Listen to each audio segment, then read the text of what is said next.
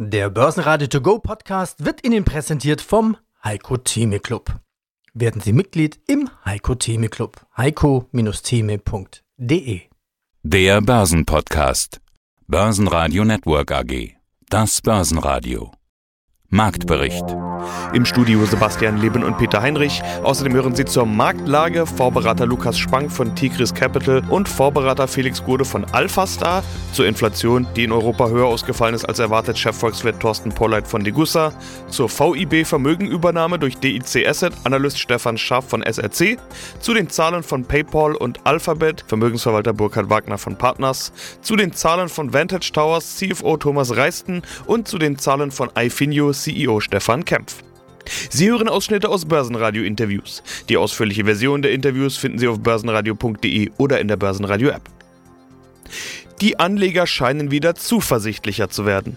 Der DAX steigt am Mittwoch bereits den dritten Tag in Folge. Und das trotz neuer Höchstwerte bei Corona-Neuinfektionen und Inzidenz. Meldungen wie der, dass die USA 2000 weitere Soldaten nach Europa verlegen wegen der Unsicherheiten rund um die Ukraine-Krise und einer Inflation in Europa, die mit 5,1 Prozent nicht nur höher ausfällt als erwartet, sondern auch auf einen Rekordwert gestiegen ist.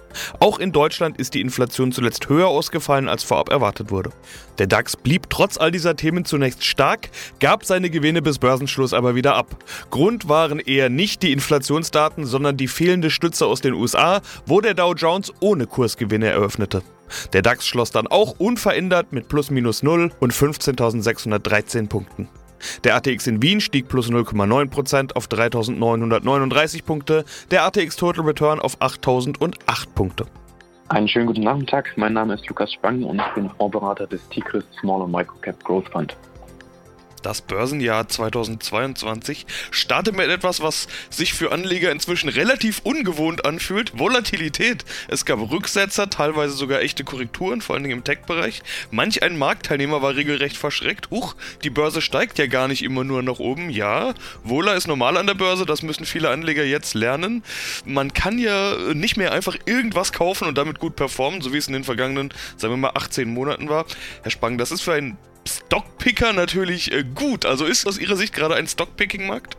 Danke für die Frage. Ich würde sagen, es ist immer ein Stockpicking-Markt, weil am Ende sollte man jetzt nicht mit der Marktschwemme sozusagen nach oben oder unten sich bewegen, sondern letztlich immer auf die Einzelwerte setzen, von denen man entsprechend überzeugt ist, von denen man entsprechendes Potenzial, Zukunftspotenzial sieht und dadurch letztlich abgeleitet auch einfach ein entsprechendes Wertsteigerungspotenzial. Die letzten Monate, insbesondere auch das vierte Quartal, war natürlich gerade im Small Cap Bereich sehr erfolgreich. Man hat gesehen, viele Small Caps haben sich sehr positiv entwickelt. Das hat sich jetzt im Januar wieder leider nach unten entwickelt. Man hat auch gesehen, die Small Caps und Micro Caps haben deutlich stärker korrigiert als die großen Werte. Auch gerade wenn man es mal in den DAX vergleicht, dann hat der S-DAX hier deutlich stärker korrigiert. Aber wenn man auch mal in die USA schaut und den Nasdaq als mit heranzieht, dann sieht man hier letztlich auch das Thema Technologie, dass einfach aufgrund dessen, dass die letzten Monate und Quartale da sehr gut gelaufen sind, einfach auch Gewinnmitnahmen stattgefunden haben.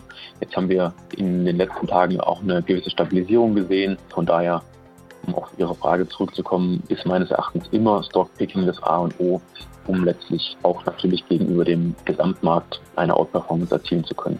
Vor allen Dingen Tech hat korrigiert. Sie haben gerade Tech schon angesprochen. Sie waren ja selbst recht tech-lastig gewichtet. Das heißt, auch Ihr Fonds hat diese Tech-Korrektur dementsprechend etwas zu spüren bekommen. Wie gehen Sie damit um? Wird das jetzt ausgesessen oder wie haben Sie reagiert? Es stimmt, also ungefähr 50 Prozent des Fonds sind dem Thema Technologie zugeordnet im Fonds. Ich sehe allerdings, oder vielleicht nochmal einen Schritt zurückgegangen, das war jetzt keine bewusste Allokation dahingehend, dass ich sage, ich muss unbedingt im Technologiebereich investiert sein, sondern das sind letztlich einfach Ergebnisse meiner Herangehensweise an die Unternehmen, welche Kriterien setze ich an die Unternehmen, welche Themen sind mir wichtig, sodass ich da letztlich einfach diese Allokation am Ende daraus ergeben hat. Was die vergangenen Wochen angeht, war ich doch grundsätzlich eher weniger aktiv. Es gab insgesamt im Januar 21 Transaktionen, das heißt also recht überschaubar, wurde kein Wert neu aufgenommen oder verkauft, neu aufgenommen oder komplett verkauft.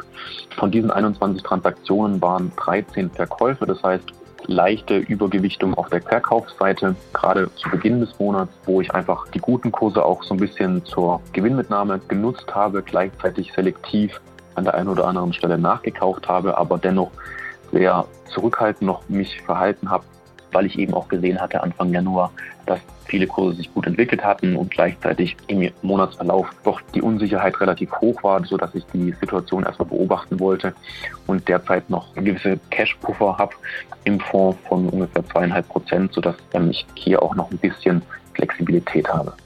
Mein Name ist Thorsten Polleit, ich bin der Chefvolkswirt der Degussa. Und außerdem sind Sie Autor des Degussa Marktreports und da widmen Sie sich auch diesmal wieder dem großen Kapitalmarktthema des Jahres, der Inflation und der Reaktion der Notenbanken. Manch einer lehnt sich ja inzwischen schon erleichtert zurück und sagt, juhu, die Notenbanken kümmern sich ja jetzt, alles gut. Sie warnen aber schon zu Beginn des aktuellen Degussa Marktreports mit den Worten, auch wenn die Zentralbanken Zinserhöhungen in Aussicht stellen, Anleger haben gute Gründe zu befürchten, dass die Inflation hoch bleibt und die Realzinsen im negativen Territorium fahren dass also die Kaufkraft des Geldes weiter schwindet. Was müssen Anleger denn jetzt beachten? Was muss man wissen? Ja, zunächst mal wichtig ist es zu erkennen, dass die Inflation eben gekommen ist, um zu bleiben. Ich glaube nicht, dass sie ein vorübergehendes Phänomen ist, sondern der Anleger muss sich jetzt ernsthaft Gedanken darüber machen, wie er beispielsweise sein Portfolio strukturiert in Zeiten erhöhter Inflation. Und damit das auch nicht nur bei Worten bleibt, will ich einige Zahlen hinzufügen. Also heute ist ja die erste Schätzung für die Inflationsrate im Euroraum veröffentlicht worden. Da waren 4,4 Prozent Inflation Inflation erwartet worden, entsprechend den Umfragen.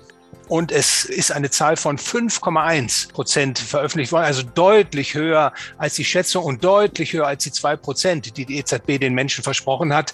Und das ist auch ein Anstieg gegenüber dem Monat Dezember. Da ist die Inflation schon bei fünf Prozent gewesen. Und damit man mal sieht, wie unterschiedlich die Inflation wirkt und wie hoch sie auch steigen kann, will ich an der Stelle nur erwähnen, dass in Litauen die Inflation bei 12,2 Prozent lag, schätzungsweise im Januar 2022 in Estland bei 11,7 8,7 Prozent, in Belgien bei 8,5 Prozent, in den Niederlanden, da liegt sie bei 7,6 Prozent. Also man kann an diesen Zahlen schon die Aussage tätigen, dass der Euroraum hier ein Inflationsproblem hat und dass viele Anleger vermutlich noch zu optimistisch in die Zukunft blicken, meiner Meinung nach, was den Niedergang der Inflation in 2022 und auch 2023 betrifft. Ja, und das gleiche gilt natürlich auch für die Maßnahmen der Notenbanken. Zinswende ist ja der Begriff, der da gerne verwendet wird. Sie mahnen an, dass man mit dem Begriff Zinswende vorsichtig sein soll. Sie sagen sogar, es hat seit etwa 40 Jahren keine Zinswende mehr gegeben. Das müssen Sie erklären.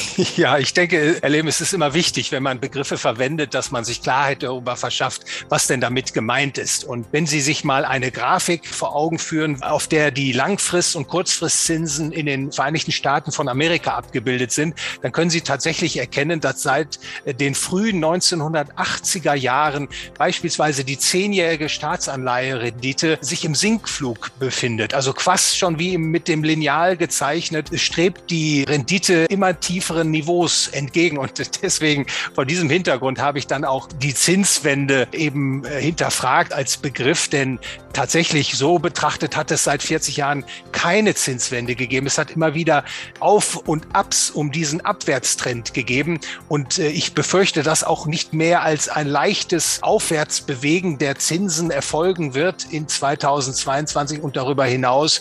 Also eine Vollbremsung, wie der damalige US-Notenbankchef Paul Volcker es vollzogen hat, die Zinsen also mächtig angezogen hat, um die Inflation zu brechen, das ist äh, derzeit nicht zu erwarten. Also nochmal, das Inflationsproblem ist gekommen, meiner Meinung nach, um zu bleiben.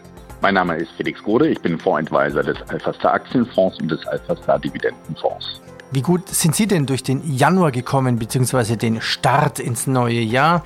Hätten Sie weitere Beispiele, vor allem mit dem Gedanken, gibt es eine Tendenz abzuleiten für das Börsenjahr 2022 und es gibt ja auch schon die ersten Jahreszahlen. Absolut. Also es hat, ist noch äh, in der Breite noch nicht verfügbar, die Informationen zu den, zum abgelaufenen Geschäftsjahr und zu den Ausblicken. Aber das, was bisher zu sehen war, ist durchaus sehr positiv und sehr, oder stimmt sehr zuversichtlich auch für das Jahr 2022. Ich kann da gerne mal ein paar Beispiele aus unserem Portfolio nennen. Wir haben zum Beispiel Unternehmen wie 2G Energy, Atos Software oder EQS, die bereits tolle Prognosen für das Jahr 2022 vorgelegt haben. Also alle drei Unternehmen gehen davon aus, auch in 2022 deutlich weiter zu wachsen im Umsatz und Gewinn. Ein anderes Unternehmen ist Envitec oder Schöller Bleckmann, die sehr gute Zahlen für 2021 vorgelegt haben bereits, also wo man auch aufgrund der Auftragsbestände und der Dynamiksituation davon ausgehen kann, dass es hier in 22 mit ja, positiven Vorzeichen weitergeht. An anderen Stellen gab es zwar noch keine Zahlen, aber da hat sich die Auftragsentwicklung sehr gut gezeigt. Zum Beispiel Friedrich Vorwerk, ein Unternehmen, was wir im Dividendenfonds haben, oder Fabersoft hat auch jüngst sehr starke Auftragseingänge oder Auftragsgewinne zeigen können. Das sind auch Indikationen, dass es bei den Unternehmen deutlich weiter nach vorne geht in 22. Und wie gesagt, das sind jetzt nur ein paar erste Indikationen. Wir gehen davon aus, dass das bei vielen, vielen Unternehmen, die wir sonst im Portfolio haben, ähnlich aussehen wird. Ja, insofern sehe ich fundamental rein aus der Betrachtung, ähm, was die Unternehmensentwicklung anbelangt, und das halten wir für das Entscheidende, dass die Vorzeichen hier nach wie vor äh, sehr, sehr gut sind und damit äh, wir auch von einer guten Entwicklung der Unternehmen in 22 stehen. Stärkste Gewinner im DAX waren eher zyklische Aktien wie Symrise, Covestro oder Heidelberg Zement. Verlierer waren die beiden Luftfahrttitel Airbus und MTU und Vortagesgewinner Delivery Hero. Die EU-Kommission hat wie erwartet Atomkraft und Gas laut Taxonomie als nachhaltige Energieformen eingestuft. Im Fokus waren außerdem einige Unternehmenszahlen. Teamviewer brachte neben den Zahlen die Meldung, bis zu 10% der eigenen Aktien zurückkaufen zu wollen. Die Aktie springt ganze plus 18% an. Mein Name ist Burkhard Wagner. Ich bin Vorstand bei Partners Vermögensmanagement AG in München. Wenn man sich momentan die großen Tech-Werte anschaut, dann stellt man sich schon die Frage, welche laufen noch gut, welche soll man mitnehmen, wo gibt es Risiken. Ich habe eine schöne Statistik gefunden, bei den Aktien mit einer Marktkapitalisierung von mehr als einer Milliarde US-Dollar ist ein Viertel seit Mitte November um 30 Prozent oder mehr eingebrochen. Und mehr als 60 Aktien sind sogar um 50 Prozent abgestürzt, darunter bekannte Namen wie PayPal, Robinhood oder, oder DocuSign zum Beispiel. Mhm. Ja, absolut richtig. Das heißt, der, der Nasdaq Composite mit den fünf, sechs großen Titeln hält sich verhältnismäßig gut. Der, der wesentlich größere Anteil des, des Index notiert schon wesentlich tiefer, hat schon wesentlich größere Kursverluste gerade in den letzten Wochen des alten Jahres und auch im Januar äh, mit sich gezogen. Auch hier bestehen genau eigentlich auch nach wie vor, trotz dieses Kursverfalls, für viele Gesellschaften immer noch sehr ambitionierte Bewertungsmaßstäbe. Also hier haben sie immer noch Kursgewinnverhältnisse, die äh, wesentlich höher sind wie bei den Big Five. Nehmen wir das beste Beispiel aktuell, aus aktuellem Anlass. Gestern Abend Nachbörse haben zwei Unternehmen berichtet. Einerseits Alphabet, also sprich die Mutter von Google, die über Rekordgewinne und hervorragendem Ausblick berichtet hat. Die Aktie nachbörslich um 10 Prozent höher. Anderes Beispiel, Sie hatten es eben erwähnt, PayPal mit einem enttäuschenden Ausblick, mit geringeren Gewinnmöglichkeiten, minus 18 Prozent die Aktie am nachbörslich. Das heißt, hier äh, trennt sich Spreu vom Weizen, muss man ganz klar sagen. Und das deutet jetzt auch an, dass natürlich noch mehr in Anführungszeichen Verantwortung auf den Big Five Aktien liegt und auch eine größere Abhängigkeit. Sicher spielt auch eine gewisse Rolle, dass natürlich Billionenbeträge, gerade im letzten Jahr sind 1,3 Billionen Dollar in ETFs weltweit äh, eingelaufen. Das heißt, diese ETF-Indexfonds, äh, die, die, juckt es relativ wenig. Da gibt es kein Stockpicking, es werden Indizes abgebildet. Und diese Indizes werden natürlich geprägt zum großen Teil auch von der Technologie und auch gerade von den großen Technologietiteln. Das heißt, solange dieser Trend dann da ist, wird täglich frisches Geld letztendlich auch wahrscheinlich in diese großen Aktien letztendlich reinfließen und werden zur Stabilität mit beitragen. Aber gefährlicher ist es geworden, je weniger Aktien sozusagen das Gerüst eigentlich noch halten. Ich bin Thomas Reisten, der CFO von Vantage Towers. Ja, genau das ist ihr Geschäft. Sie haben es ja gerade schon gesagt, Tower bauen und entsprechende Infrastruktur und dann eben vermieten. Wie gut das läuft, konnte man gerade sehen in ihren Q3-Zahlen. Da heben sie vor allen Dingen den Vertrag bzw. die Partnerschaft mit 1 und 1 hervor. In der Pressemeldung steht, das dritte Quartal war für Vantage Towers sehr aufregend. In diesem Quartal haben wir mehr Mietverträge unterzeichnet als in den beiden vorherigen Quartalen. Klingt, als würde es ganz gut laufen, so lese ich das zumindest. Das ist richtig. Wir haben tatsächlich, ähm, wir nennen das Tenancies, also neue Mietverträge, im dritten Quartal auch dann 600 neue Tenancies erreicht. Wenn Sie sich das anschauen, das zweite Quartal hatte 370, im ersten 200. Also Sie sehen ganz deutlich diese Steigerung, die Beschleunigung unseres Geschäftes. am Ende eben die Beschleunigung der Vermarktung unserer Tower-Standorte. Und das ist eine, ein Punkt, den, auf den wir sehr, sehr stolz sind, dass diese Vermarktung natürlich seit unserem Börsengang, auf die wir sehr, sehr viel Gewicht gelegt haben, wir haben eine neue Organisation aufgebaut, auch die das vorantreibt. Und den Erfolg kann man sehen, in der Tat. Der Umsatz ist um 4,4 Prozent gestiegen, beziehungsweise Sie schauen ja noch eher auf den Umsatz ohne Durchleitungseinnahmen, der ist um 3,1 Prozent gestiegen. Umsatz ohne Durchleitungseinnahmen, was ist damit gemeint? Wir haben grundsätzlich verschiedene Umsatzströme. Zum einen mal natürlich die Vermietung unserer Standorte, das heißt, dafür bekommen wir die Mieteinnahmen. Dann bieten wir Services wie Upgrades, Wartung etc. für unsere Kunden halt auch an. Außerdem bieten wir dann noch die Energieversorgung für unsere Kunden an. Und die Energieversorgung ist ein durchlaufender Posten, wenn man so will. Das heißt, wir kaufen die Energie ein für unsere Kunden und geben die Energiekosten dann weiter an die Kunden. Das heißt, in dem Fall rechnen wir das natürlich raus, weil das für uns keine Marge bringt und insofern ansonsten eben das Geschäft falsch darstellen würde. Aber da sowieso in erster Linie äh, die Mietverträge, die Vermietungsquote und so weiter bei Ihnen gehighlightet wurden, äh, interpretiere ich das mal so, dass Ihre wichtigste Währung die Vermietungsquote bzw. die Mietverträge sind. So habe ich das interpretiert. Liege ich damit richtig? Absolut richtig. Und das ist auch das, was unser Ziel mittelfristig eben dann darstellt. Wir haben zum Börsengang gesagt, dass wir eine Vermietungsquote von über 1,5 erreichen wollen. Das heißt, eben im Schnitt mehr als 1,5 Kunden pro Tower haben wollen. Das wollen wir dann eben mittelfristig erreichen und da sind wir auf einem sehr, sehr guten Weg. Apropos Börsengang, da haben Sie brutto 2,3 Milliarden Euro eingenommen. Sie haben jetzt über den Netzausbau gesprochen. Wie viel von diesen 2,3 Milliarden soll denn dafür verwendet werden? Ja, der Börsengang selber hat ja nicht dazu geführt, dass wir weitere Mittel bekommen, sondern das war tatsächlich der Verkauf der Aktien, die dann für die Vodafone die Erlöse erhalten hat. Nichtsdestotrotz stehen wir natürlich in Bezug auf unsere Finanzierung sehr, sehr gut da.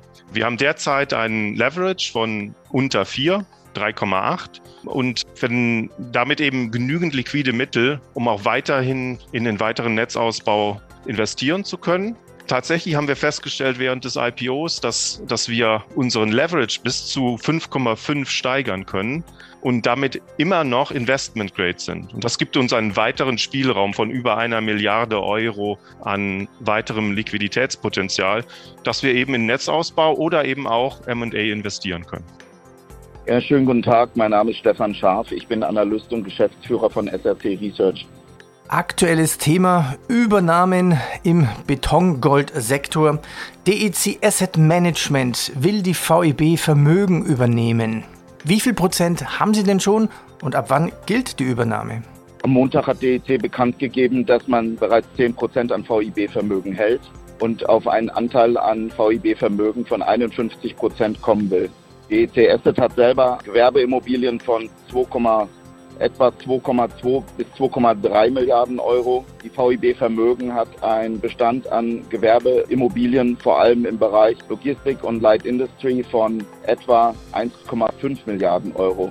Zusammen würde ein Unternehmen entstehen mit knapp 4 Milliarden an Gewerbeimmobilien in Deutschland, verteilt auf die wachstumsstarken Regionen des Landes, also zum Beispiel Nordrhein-Westfalen, aber auch viel in Süddeutschland, in Bayern und Baden-Württemberg. Zu welchem Preis müsste denn die DEC die VEB kaufen? Der genannte Kaufpreis wäre 51 Euro pro Aktie. Wir haben gestern Abend Updates veröffentlicht zu beiden Unternehmen. Wir sehen die VIB-Vermögen bewertet etwas höher in einer Range von 54 bis 58 Euro, haben unser neues Kursziel für VIB-Vermögen auf 56 Euro gesetzt, was einer Rendite auf das Portfolio von etwa 4,0 bis 4,2 Prozent entsprechen würde. Der gebotene Preis von DEC Asset ist kein schlechter Preis, das muss man sagen. Die 51 Euro entsprechen einer Rendite von etwa 4,5 bis 4,6 Prozent.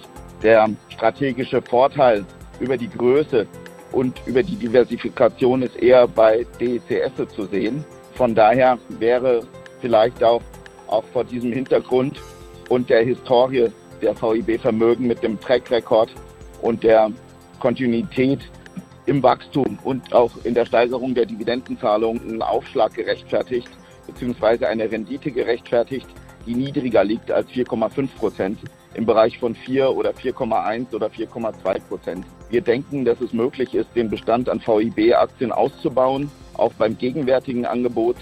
Allerdings könnte es schwierig werden, auf eine Mehrheitsbeteiligung, die ja angestrebt wird, von 51 Prozent zu kommen. Schönen guten Morgen. Mein Name ist Stefan Kempf. Ich bin Vorstand, Gründer und wesentlicher Aktionär der Ifinio AG. Ihre Jahreszahlen, um die besser zu verstehen. Wie beeinflusste Covid Ihr Geschäftsmodell? Denn Sie konnten das Ergebnis vorsteuern, das EBT 2020 gerundet, ja, das waren 3,5 Millionen Euro minus, jetzt auf 700.000 Euro in 2021 verbessern. Da zeigt man ja, wie betroffen Ihre Kunden waren und wie viel weniger Corona-Umsatz 2020 das ausgemacht hat. 2020 hatten wir verschiedene Effekte. Zum einen hatten wir natürlich Merger mit einem Unternehmen, was uns von den Zahlen her belastet hatte. Das war aber aus unserer Sicht eine Investition. Das kam dann nur unglücklich zeitgleich mit Corona. Aus meiner Sicht eine der am wenigsten berücksichtigten Effekte aus Corona ist, dass nach meiner Einschätzung das Thema freiberufliche Tätigkeit in Deutschland sehr stark zurückgegangen ist. Besonders die Freiberufler haben unter Corona sehr, sehr stark gelitten und mit Freiberufler meine ich jetzt eben nicht nur den Arzt, den Architekt oder aber auch den Rechtsanwalt, die waren relativ wenig betroffen. Unsere Kundenklientel bestand aus sehr vielen Freiberuflern, zum Beispiel im Pflege- oder im Sozialbereich, aus dem Medien- und Marketingbereich, aus dem Promotion-Bereich, aus dem Segment Überführungsfahrten, aus der Eventszene und, und, und. All diese Bereiche haben sehr stark unter Corona gelitten und sehr viele dieser Freiberufler haben natürlich auch gemerkt, dass man als Freiberufler kein Kurzarbeitergeld bekommt, weswegen die freiberufliche Tätigkeit in Deutschland sehr, sehr viel unattraktiver geworden ist im Jahr 2020 was dann auch dazu geführt hat, dass bei uns die Kundenzahlen äh, bei den Freiberuflern signifikant zurückgegangen ist. Das war natürlich erstmal für uns auch von der Zahlenseite her deutlich negativ. Sowohl der Umsatz ist bei uns deutlich zurückgegangen als auch der Gewinn. Gab es aber, da, darf ich da mal nachfragen, gab es aber auch einen anderen Effekt, der dann positiv ist, dass 2021 eigentlich alle die Lernkurve gemacht haben, sagen, okay, ich brauche jetzt mehr Factoring? Also was äh, vor allem passiert ist, dass wir uns sehr viel stärker noch auf die Segmente E-Commerce, Technologie und neue Startups fokussiert haben, die von der Corona-Phase sehr stark profitieren.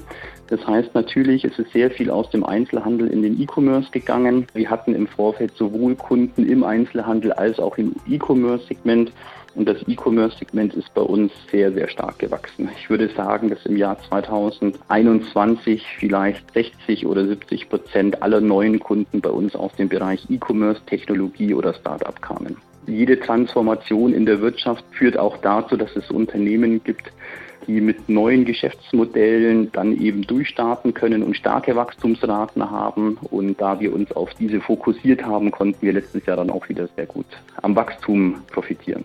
Google, also Alphabet kann man verstehen. Die Muttergesellschaft von Google verdoppelte den Gewinn auf 76 Milliarden Dollar. Aber warum hat PayPal so ein Problem? Ich meine, die Aktie rauschte jetzt zweistellig ab. PayPal enttäuscht mit der Zahlenvorlage. Es müsste doch eigentlich in der digitalisierten Welt, wo jeder online kauft, PayPal eigentlich der große Gewinner sein. Oder sind es mittlerweile die anderen Bezahldienste, die einfach schlichtweg besser sind? Visa, Mastercard und Co. Ja, besser weiß ich gar nicht, aber letztendlich ist es eine Konkurrenzfrage, es ist eine Wettbewerbsfrage. Das ist natürlich ein zukunftsträchtiges Gebiet, in dem sich mittlerweile auch eine, eine, echte Konkurrenz ergeben hat. Der frühere Bonus als sozusagen der Platzhirsch im Prinzip hier mit gewissen äh, höheren Margen leben zu können, das hat sich erledigt.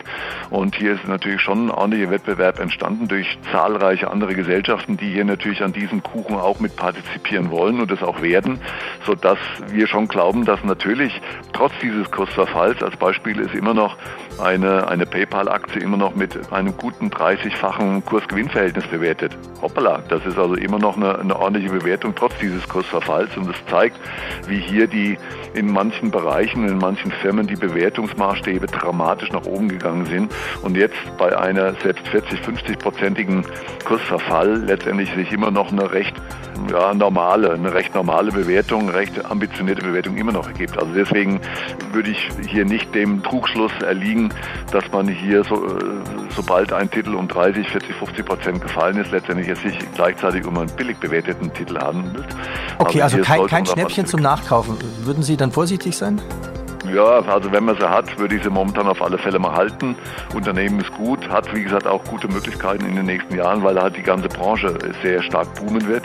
Aber die Margen werden eher, darauf sollte man sich einstellen, eher geringer werden, weil einfach der Wettbewerb sehr intensiv ist. Herr Wagner, ich danke Ihnen. Herr Heinrich, alles Gute und bleiben gesund. Gell? Börsenradio Network AG Marktbericht Der Börsenradio To Go Podcast wurde Ihnen präsentiert vom Heiko Theme Club. Werden Sie Mitglied im Heiko Theme Club. heiko-theme.de